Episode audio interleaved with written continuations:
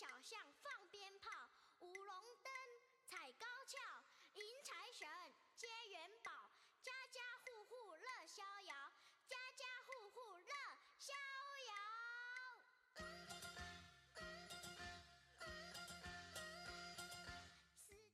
各位，终于到了初五这一天，大年初五呢，又被称为破五，而这破五的来历又是什么呢？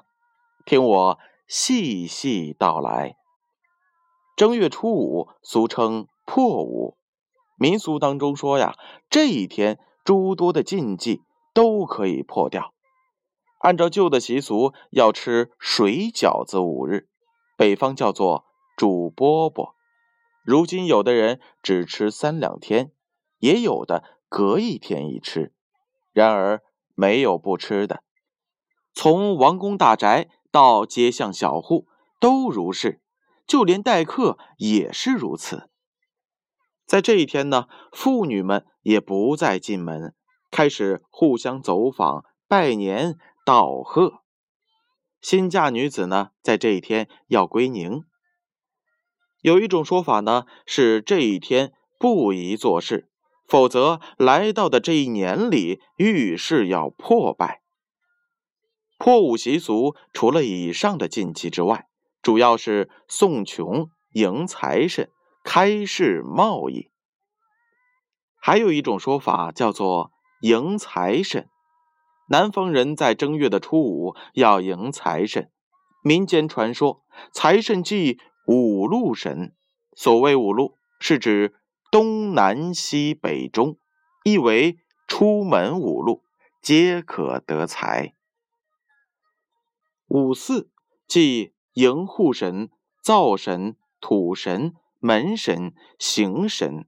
所谓鹿头，即五祀之中德神。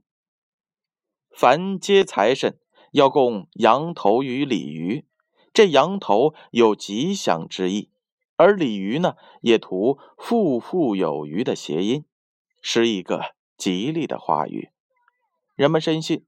只要能够得到财神的保护，那便可升官发财，发财致富。因此，每到过年，人们都会在正月初五零时零分，也就是正月初四的二十四点之后，打开大门和窗户，燃香、放炮竹、点烟火，向财神表示欢迎的意思。接过财神。大家还要吃鹿头酒，往往吃到天亮。大家满怀着发财的希望，但愿财神把今年的金银财宝全都带到自己的家里，在新的一年里大发大富。刚才咱们提到了鹿头神，这鹿头神又是谁呢？他是吴地所信奉的一位财神。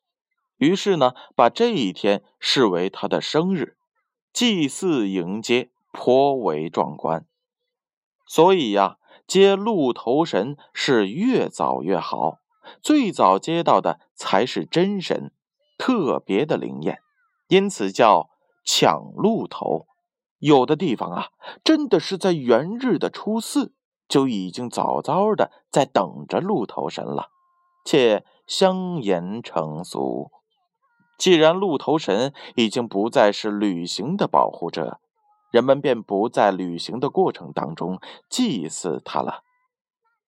至于人们在元月的初五祭拜鹿头神，并以此为其生日，乃五路神中之五，与初五之五牵连之故。北方于此日祭五穷也是一样的，在正月。而非他月，乃取新年新气象，图一吉利，财源茂盛，东西南北中，财富五路并进。刚才咱们提到了，这正月初五也要送穷，是中国古代民间一种很有特色的岁时风俗。这一天，各家用纸造的妇人，将它称之为扫眼娘。五穷妇、五穷娘身背纸袋，将屋内的所有的污秽全部带走。不仅如此，还将他送到外边，用鞭炮炸之。这一习俗呢，又称之为送穷土，送穷媳妇儿出门。初五这天还有开市之说。旧俗春节期间，大小店铺从大年初一开始关门，而且在正月初五呢就可以开市了。